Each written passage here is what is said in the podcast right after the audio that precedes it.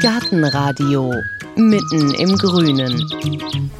Und das Grün, um das es in dieser Folge von Gartenradio.fm geht, ist nicht irgendein Grün. Es ist das Grün schlechthin, das sich im Dezember 30 Millionen Deutsche ins Wohnzimmer, in den Garten oder auf dem Balkon stellen. Es geht um einen Baum, der grün sein soll und Waldduft verströmen soll, der dichte Äste und weiche Nadeln haben soll. Ein Baum, der liebevoll behängt wird mit Kugeln, Kerzen und Lametta. Es geht um den Weihnachtsbaum. Der hat eine lange Tradition. Wie lang genau die zurückreicht, weiß man nicht. Jedenfalls auf den ersten schriftlichen Nachweis über den Weihnachtsbaum ist man in Seelestadt im Elsass stolz. Dieser Nachweis stammt aus dem Jahre 1521. Damals nannte man den Weihnachtsbaum noch Mayen. Und wer mal in Seelestadt eine Stadtführung mitmachen sollte, der wird sicher auch irgendwann vor einer verschlossenen Vitrine landen. Wer Glück hat und mit einer Fremdenführerin wie Madame Bertrand unterwegs ist, der kann sich die Vitrine aufschließen lassen und das Weihnachtsbaumschriftstück studieren. Die Chronik von Balthasar Beck. In diesem Text beschreibt er die Traditionen, die Feste und Gebräuche, die man ganz besonders in Celesta praktiziert hat drei Schilling dem Förster die Maien an St. Thomastag zu hieten. Er patrouillierte im Illwald, um diese Bäume zu hüten, weil haben sie ein bisschen gewildert in den Wäldern und äh, da hat man eben diesen Förster bezahlt, um ein bisschen aufzupassen. Der Weihnachtsbaumklau ist also gleichzeitig mit dem Weihnachtsbaum entstanden. Auch heute gibt es sicher den einen oder anderen, der seinen Weihnachtsbaum irgendwo im Walde, na sagen wir, sich selbst organisiert, aber man kauft ihn doch wohl besser beim Händler oder noch besser gleich beim Förster oder Bauern. Dort sind die Bäume schön frisch. Und die Auswahl ist groß. Als Weihnachtsbaum werden klassisch Edeltanne oder Blaufichte gekauft oder up-to-date die Nordmantanne. Noch exotischer als diese Arten mag allerdings vielen erscheinen, dass es Weihnachtsbäume auch als Biobäume gibt. Das heißt, sie werden biologisch angebaut und angefangen hat dieser Bioanbau von Weihnachtsbäumen natürlich dort, wo die meisten Weihnachtsbäume in ganz Europa herkommen, nämlich im Sauerland. Dort wurde die Initiative Bio-Weihnachtsbaum gegründet, der sich mittlerweile Weihnachtsbaumanbauer aus ganz Deutschland angeschlossen haben, und einer von ihnen ist Stefan Lüdenbach in Engelskirchen. Dieses Örtchen mit dem zu Weihnachten passenden Namen liegt im Bergischen Land, gerade mal eine halbe Stunde östlich von Köln. Heike hat Stefan Lüdenbach seine Bio-Weihnachtsbäume besucht.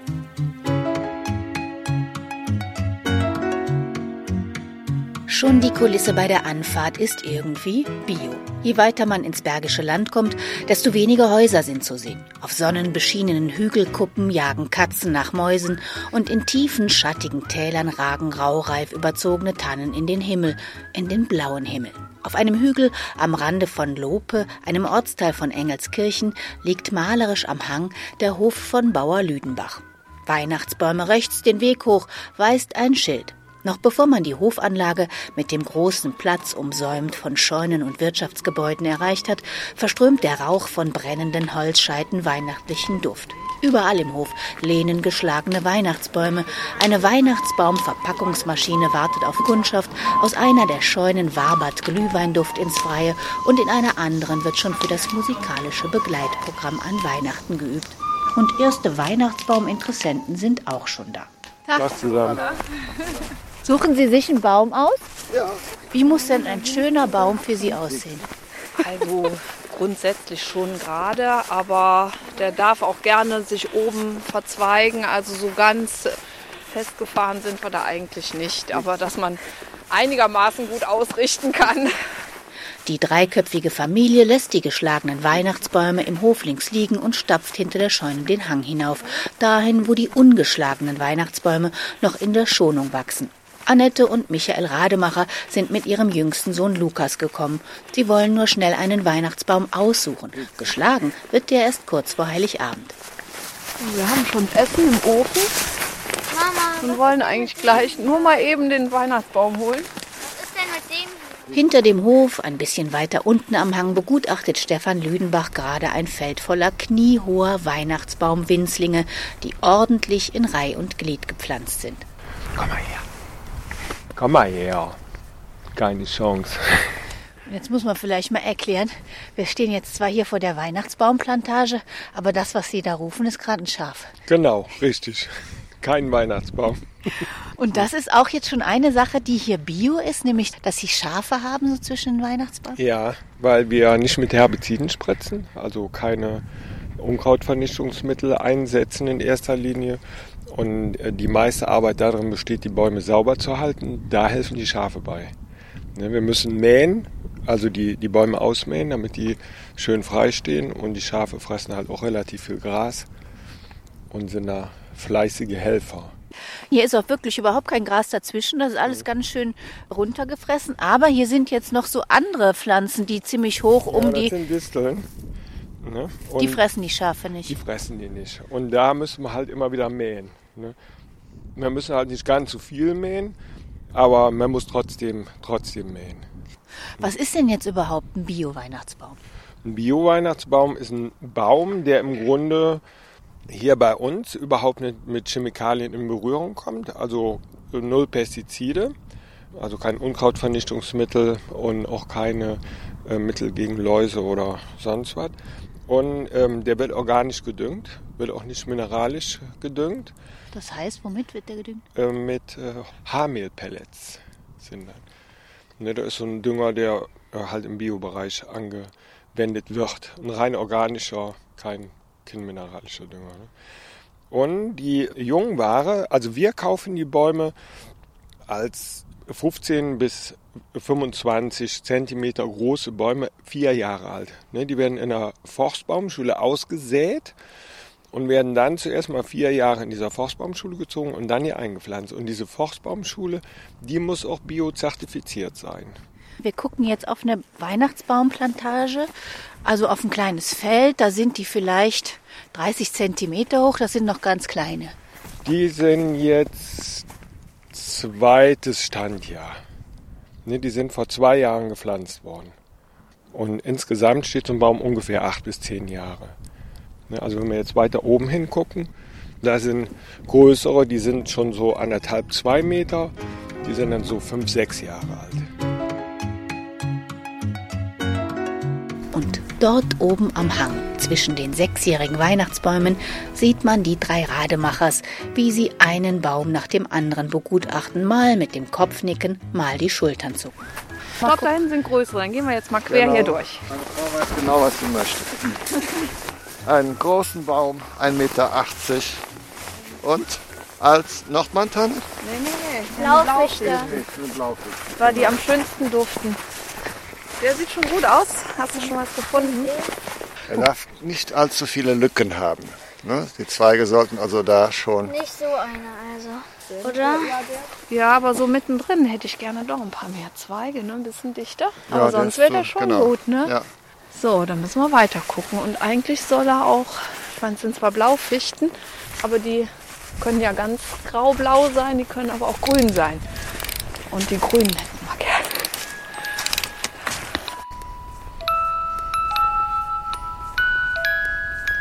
Die Blaufichte ist eine widerspenstige Schönheit. Das liegt an ihren zwei bis drei Zentimeter langen spitzen Nadeln. Wer sich für sie entscheidet, muss sie zu nehmen wissen. Kein Wunder, dass sie auch Stechfichte genannt wird. Doch trotz aller Widerspenstigkeit hat sie unschlagbare Vorteile. Sie kann Kälte und Trockenheit extrem gut aushalten. Das mag an ihrer Herkunft liegen. Ursprünglich ist sie in den einsamen Schluchten der Rocky Mountains zu Hause und hat gelernt, Kälte und Trockenheit problemlos auszuhalten. Das führte dazu, dass dieses uramerikanische Gewächs ausgerechnet in Russland willkommen ist und dort vor allem in Parks eingebürgert wurde. Aber auch in Deutschland hat sie viele Fans. Als Weihnachtsbaum liegt die Blaufichte auf der Beliebtheitsskala auf dem zweiten Platz. Die Blaufichte, die heißt ja so, Picea pungens glauca heißt die auf äh, botanisch wegen dieser Blaufärbung. Und die Blaufärbung ist eine Wachsausscheidung. Ne? Also ob die jetzt grün oder blau ist, macht eigentlich keinen Unterschied im Baum. Ne? Der Samen kommt aus einer Zapfe, da gibt halt äh, 20 Prozent oder 30 Je nachdem werden blau und der Rest bleibt grün. Und das ist einfach nur eine Wachsausscheidung. Eine Willkür der Natur. Wenn man die jetzt mal anfasst, pickt ganz schön, Die ne? pickst. Die pickt. Das ist der Unterschied Die Fichten stechen. Fichten haben, haben spitze Nadeln und schuppige Rinde. Und eine Tanne, die hat runde Nadeln und eine glatte Rinde. Daran kann man eigentlich immer relativ gut unterscheiden. Also, Blaufichte ist nicht gleich Blaufichte. Mal ist mehr Blau, mal weniger Blau drin. Für den Verbraucher ist das wichtig. Der Natur ist das egal. Da ist wichtiger, von wem wird die Blaufichte angebaut? Von einem Biobauern oder von konventionellen Anbauern? Die spritzen mit Herbiziden. Glyphosat ist zum Beispiel eins, was sehr viel zum Einsatz kommt.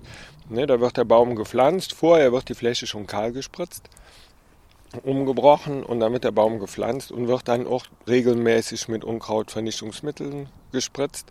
Und sagen wir, dadurch, dass ich dann auch überhaupt fast keine andere Begleitpflanze in der Kultur habe, habe ich auch einen viel höheren Druck an äh, Schädlingen.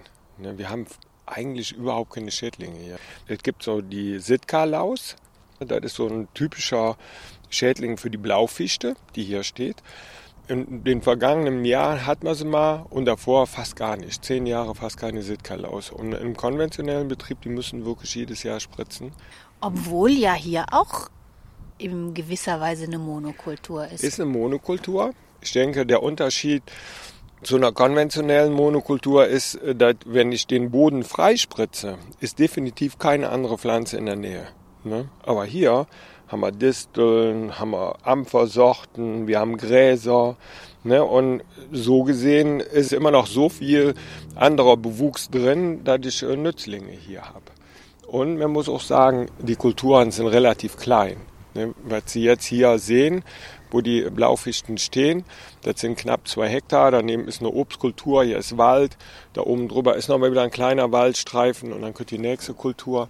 Also richtige Großbetriebe, die haben die Gesamtfläche meines Betriebs an einem Stück.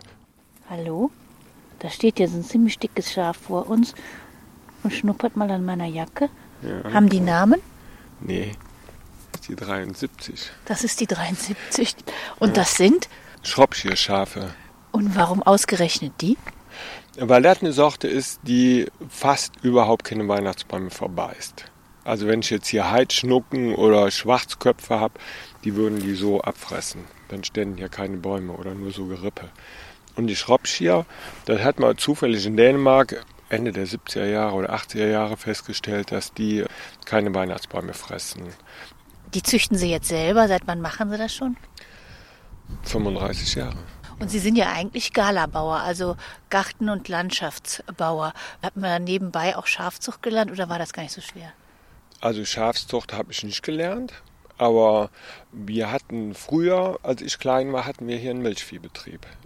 Der wurde dann aber uninteressant und dann sind die Bauern schon hingegangen und mussten sich andere Wege suchen, um sich zu ernähren. Und mein Großvater und mein Vater, die haben schon mit Weihnachtsbäumen angefangen.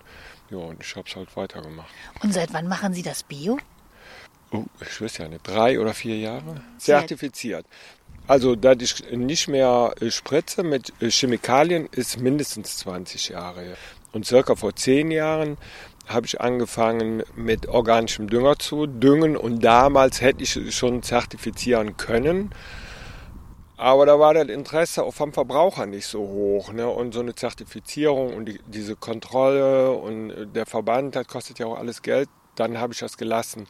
Und dann wurde aber doch so langsam dem Verbraucher auch klar, dass hier Chemie zum Einsatz kommt. Und dann haben wir angefangen und haben umgestellt auf Bio-Weihnachtsbäume. Fragen wir mal die Verbraucher selber. Die Rademachers, die schon seit circa 20 Minuten Weihnachtsbaum für Weihnachtsbaum umkreisen. Welche Rolle spielt es denn für Sie, dass das hier Bio-Weihnachtsbäume sind? Ich finde es gut auf jeden Fall, dass die hier scharf verhalten die dann wirklich auch alles kurz halten und ja, quasi Nützliches mit dem Guten verbinden oder wie soll man sagen. Ja, also ich finde es auf jeden Fall gut, wenn man sich den ja auch ins Wohnzimmer stellt und möchte man ja auch nicht, dass da nachher irgendwas in der Luft hängt, was dann nicht gerade nach Tanne duftet. Ja, Bio ist einfach wichtig. Ne? Und hieran sieht man ja auch, es geht, ne? ist machbar. Gesundheit spielt ja immer mehr die Rolle. Ne? Der geradeaus da. Der ist jedenfalls schön gerade gewachsen, aber der ist zu groß. Ne? Viel Zeit zum Smalltalk haben die Rademachers nicht, denn schließlich wartet das Essen im Ofen. Ein Baum muss her. Ja, das ist zu klein, ne, Michael, oder? Welcher? Der hier. Ja. Ja, der ist unten ein bisschen dürftig, ne? Oder? Ja, das nicht, aber da kommt ja sowieso die Krippe hin. Deswegen wäre das eigentlich egal. Nur von der Größe her. Fällt mir nicht so gut. Zurück zu Stefan Lüdenbach. Merken Sie was am Boden, an den Bäumen, an der Arbeit an sich, wenn man Bio anbaut? Was man merkt, das ist, dass der Boden wesentlich besser ist. Also sag mal, wenn ich einen Boden permanent mit Herbiziden spritze, wird der schlechter. Der lässt nach. Der Aufwand an Dünger wird höher. Wachsen Ihre Bäumchen langsamer? Ja, die sind auch langsamer. Und die Gefahr, dass die am Anfang, die ersten Jahre, auch mit Gras überwuchert werden oder beim Mähen schon mal abgemäht werden, ist höher. Also der Ausfall am Anfang, der ist schon höher, als wenn ich die schön blank spritze. Ne? Und durch diese Konkurrenz von den Gräsern und von den anderen Pflanzen merkt man gerade am Anfang, brauchen die länger, bis die aus diesem Gras rausgewachsen sind. Ich habe auf Ihrer Homepage gesehen, Sie haben auch die Nordmann-Tanne. Haben wir auch. Die Nordmann-Tanne ist eigentlich der klassische Weihnachtsbaum. Der wird auf jeden Fall mehr gekauft wie die Blaufichte. Können wir da noch mal kurz Können wir gerne machen. Es war im Jahr 1835, als der Finne Alexander Davidowitsch von Nordmann im Kaukasus unterwegs war. In den Bergen bei Borchomi im heutigen Georgien entdeckte der 35-jährige Naturkundler eine Tannenart, die ihn faszinierte. Kein Wunder, dass der schlanke, elegante Mann mit dem aufrechten Gang Gefallen an dieser Tanne fand. Sie war wie er eine elegante Erscheinung. Eine Tanne mit geradem Stamm und dichten, kräftigen Zweigen, mit langen, tiefgrünen Nadeln, die bis zu 60 Meter hoch in den kaukasischen Himmel ragte. Ihm zu Ehren erhielt sie den botanischen Namen Abies nordmanniana. Im Jahr 1841 wurde sie nach Westeuropa eingeführt. Alexander Davidowitsch von Nordmann machte in Finnland Karriere als Professor für Naturgeschichte und Zoologie. Die steile Karriere der Nordmann-Tanne als Weihnachtsbaum erlebte er nicht mehr. Heute sind rund drei Viertel aller verkauften Weihnachtsbäume in Deutschland Nordmann-Tannen. So, da merkt man auch, dass wir im Bergischen Land sind. Hier muss man ein bisschen Hügel rauf und runter. Und da stehen die jetzt eingezäunt. Ja, die müssen wir einzäunen, weil die sehr gerne von Rehwild angeknabbert werden. Gerade bei dieser Witterung, wenn man- wenn es jetzt kalt ist und die Rehe im Winter nicht mehr so viel Futter finden, dann fressen die super gerne Knospen. Da stehen jetzt auch schon schön gewachsene. Wenn ich da jetzt mal drüber streiche, die sind ganz weich. Ja, ja, Ne? ja. ja. Also wenn man den dann schmückt, den Baum, da kann man sich nicht picken. Nee. Und er ist halt glatt hier in der Rinde. Er hat einen kleinen Nachteil der Fichte gegenüber. Er riecht nicht. Ne? Also der ist fast geruchlos im Zimmer. Und die Fichte, die ist harziger, die riecht wesentlich schöner. Jetzt haben wir ja schon gehört, dass die Blaufichte und auch die Nordmantanne eigentlich gar nicht aus unserer Region sind, sondern von woanders. Können denn die heimischen Insekten was damit anfangen? Oh ja, also ich meine, ich bin jetzt nicht der Insektenkundler, aber die Weißtanne, die ist sehr verwandt mit der Nordmannstanne. Und die Weißtanne ist ein sehr heimisches Gehölz. Also wir hatten hier früher Rotbuche und Weißtanne. Und das ist auch ein bisschen ein Problem, wenn wir hier Zapfen ziehen wollten. Ich habe hier unten am Haus so eine ganz große Nordmannstanne. Sehen Sie die? Ja, ja. Und da sind Zapfen Ja. drin. Ich habe auch äh, schon Kinder von dieser Tanne, die können wir nicht brauchen, weil da die Weißtanne die befruchtet hat. Und wenn die Weißtanne drin ist, dann nadeln die schneller. Ne, aber die Weißtanne und die Nordmannstanne die sind sehr verwandt.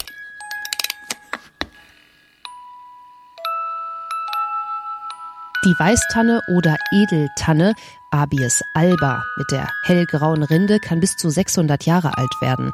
Schon in der Antike wurde sie als Heilpflanze genutzt. Ihr Harz wurde verwendet, um die Wundheilung zu beschleunigen und Rheuma zu lindern.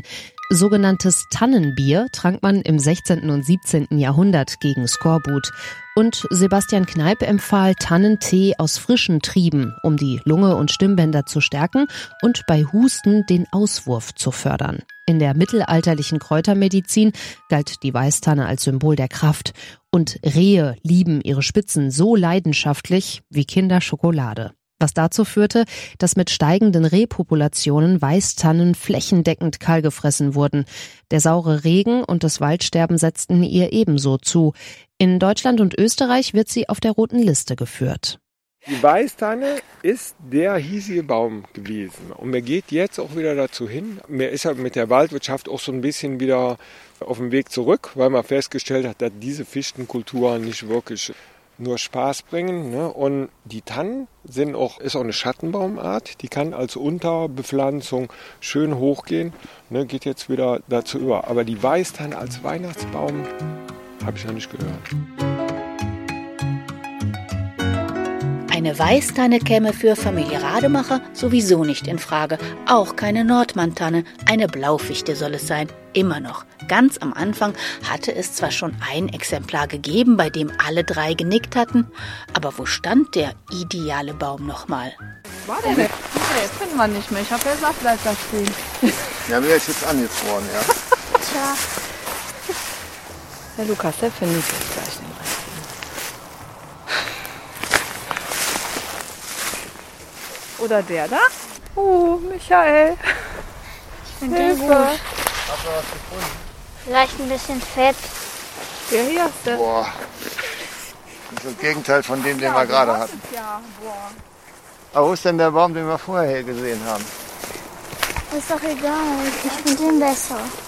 Ich finde so gut wie alle hier gut. Du findest alle gut. Der ist zu Wir groß. sind so da. Der weit schon oben. Guck mal, wir sind ja schon am Waldrand. Wir waren gerade weiter unten.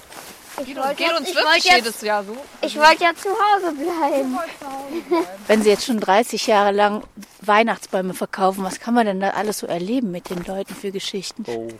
ja, jetzt wird es eng. Also sagen wir mal, ähm, es gibt schon Leute, wo, wo man sagt, äh, die sollen zuerst mal zur Eheberatung gehen und dann nochmal wiederkommen, sich einen Weihnachtsbaum aussuchen. Aber meistens geht es reibungslos. Aber es ist schon interessant, wie, wie wichtig, äh, für wie wichtig manche Leute äh, der Weihnachtsbaum ist und die, dieses Aussehen. Ne? Und wenn jetzt hier diese Bäume so liebevoll aufgezogen werden und die sind bio und nachhaltig produziert, ist es dann nicht eigentlich schade, dass man die einfach nur abschneidet? Werden, würden Sie nicht lieber haben, dass Sie die immer mit Ballen verkaufen? Also dieses mit Ballen verkaufen macht eigentlich keinen Sinn. Die sind ja nicht verschult wie in der Baumschule. Das wäre gleich, als würde ich jetzt eine Schnittblume mit Ballen kaufen, die ich nachher wieder einpflanze. Ne? Also mein Großvater, der hat noch viele Fichten aus dem Wald verkauft und dann mit diesen Blaufichten angefangen und mein Vater so in den 60er, 70er Jahren, die haben Unmengen Ballenbäume verkauft. Also da sind hier die Felder mit zerstört worden. Der Baum, Wieso? Ja, weil die ganze Krume ja mit verkauft wird, der ganze Boden wird weggetragen. Und hier im Bergischen gibt es keine tiefgründigen Boden. Ne? Also, ja, und dann werden die meisten doch nachher weggeschmissen. Also, dass der Baum anwächst, die Wahrscheinlichkeit ist sehr gering, Weil der schon zu alt ist? weil er nicht verschult ist. Ne? Also die, die Baumschule, die heißt Baumschule, weil sie den Baum verschult. Das heißt, alle paar Jahre, alle zwei, drei Jahre wird er entweder rausgenommen, die Wurzel beschnitten, wie eine, wie eine Krone oben, wird hier unten beschnitten, wieder eingepflanzt. Ne? Und so hat man dann ein geschlossener Ballen. Wenn ich einen Weihnachtsbaum machen würde, der jetzt, sagen wir mal, 30 Euro kostet, und ich würde den verschulen und mit Ballen verkaufen, kostet er 150 Euro. Und wenn er dann noch einen Temperaturschock in einem Zimmer kriegt, kann er immer noch kaputt gehen. Ne, also das ist eigentlich ist das Unsinn. Also ich persönlich halte es für besser, einen frisch gesägten Baum oder der ist für die Umwelt auf jeden Fall verträglicher als wie Erde auszumachen. Also, wenn ich dann jetzt so einen geschlagenen Baum habe Ja. und ich kaufe den, soll ich den dann erstmal draußen lagern, bis Weihnachten ist? Ist sinnvoller, auf jeden Fall. Ne, jetzt, wenn er bei den Temperaturen draußen liegt oder draußen ist, das ist natürlich viel besser für den Baum, als wenn er schon irgendwo in einem Zimmer ist. In einem Eimer Wasser oder Ein sonst Eimer irgendwas? Wasser kann auf keinen Fall schaden. Der ist abgeschnitten. Wenn es jetzt wärmer wird, könnte ich mir schon vorstellen, dass er auch noch Wasser aufnimmt über die Rinde, über die Leitbahn. ne? Also von daher in Eimer Wasser stellen würde ich ihn schon. Und wenn er dann reinkommt ins Warme, kann ich da irgendwas dafür tun, damit er sich besser hält? Es gibt tausend Mittelchen, aber ich habe keins ausprobiert, da kann ich wirklich nichts zu sagen. Ich würde sagen, Wasser ist auf jeden Fall gut. Ne? Aber gut, vielleicht auch nicht gerade äh, an den Heizkörper stellen und gucken, dass die Raumtemperatur nicht so ganz warm ist. Aber wenn man selber in der Wohnung friert, nützt das ja auch nichts. Ne? Aber erstmal muss man einen Weihnachtsbaum haben. Nach rund einer halben Stunde nach dem schönsten, dem grünsten, dem dichtesten, aber nicht zu fetten Baum, etwa 1,80 Meter hoch, spricht Lukas ein Machtwort. Nehmen wir. Den hier. Der ist aber ziemlich dicht. Wir müssen Oh wieder weiter nein, ein Stück der ist runter. aber gut hier. Ja, aber da hinten werden sie wieder kleiner. Also hier sind die höheren. Der war das. Komm, den nehmen wir Der jetzt. war das. Der ist gut. Luki, Fähnchen raus. Sollen wir den tatsächlich nehmen? Den nehmen wir jetzt. Gut. Größe Ja. müsste auch Stellchen noch mal daneben. Ja, ja, der ist größer als Wahrscheinlich ein ich. bisschen groß, aber Ich würde sagen, dann ist die Entscheidung gefallen für dieses Jahr. Ja, würde ich sagen. So, Michael Rademacher zieht ein rot-weißes Plastikbändchen aus der Tasche und ein rotes Plastikschild, auf dem Rademacher steht. Beides wird an den Baum geheftet, denn der bleibt erstmal stehen. Am vierten Advent kommt die Familie wieder und dann wird Vater Michael den Baum eigenhändig schlagen. So, zufrieden? Ja. Der ist schön breit, da kann man viele Sachen dranhängen. Und der ist auch nicht zu dicht. nicht zu blau. Schimmert schön grün. Die Rademachers sind zufrieden und Stefan Lüdenbach ist es sowieso. Jedenfalls wirkt er wie jemand, der mit sich im Reinen ist, zufrieden mit dem Biohof, den Bio-Weihnachtsbäumen und den Bio-Schafen. Besonders mit Nummer 65, zu der er sich gerade hingehockt hat. Die 65, die will immer schmusen. Da oben auf dem Schlachter habe ich einen Stuhl stehen, da gehe ich im Sommer schon mal hinlesen, dann nehme ich die mit. Und die kommt dann immer und drückt sich richtig an den Stuhl und will Streichleinheiten. Ne? Ja, ja, ja. Das ist ja auch schön. Ja.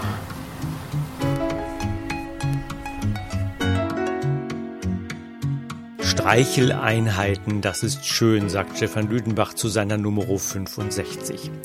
Wer seinen Weihnachtsbaum streicheln will oder beim Schmücke nicht gepiekt werden will, der sollte sich für eine Nordmann-Tanne entscheiden mit weichen Nadeln. Wer auf den Duft nicht verzichten will, für den ist die Blaufichte die richtige Wahl. Und noch ein Hinweis zum Preis für alle, die sich für einen Bio-Weihnachtsbaum entscheiden. Teurer sind die Bäume eigentlich nicht, jedenfalls nicht, wenn man sie direkt wie bei Stefan Lüdenbach beim Hersteller kauft. 19 Euro nimmt er für den laufenden Meter. Beim Bio-Weihnachtsbaum um die Ecke wird's ein bisschen teurer werden. Wo Sie auch in Ihrer Nähe Bio-Weihnachtsbäume finden, an welchen Siegeln man sie erkennt und natürlich, wo Sie Stefan Lüdenbach seine Bio-Weihnachtsbäume und sein Schaf Nummer 65 finden, das erfahren Sie wie immer auf unserer Internetseite gartenradio.fm. Wir verraten Ihnen jetzt gleich noch, was es in der nächsten Folge vom Gartenradio zu hören gibt. Vorher aber noch ein bisschen Gezwitscher, natürlich passend zum Weihnachtsbaum und vielleicht auch aus dem Weihnachtsbaum. Gartenradio Gezwitscher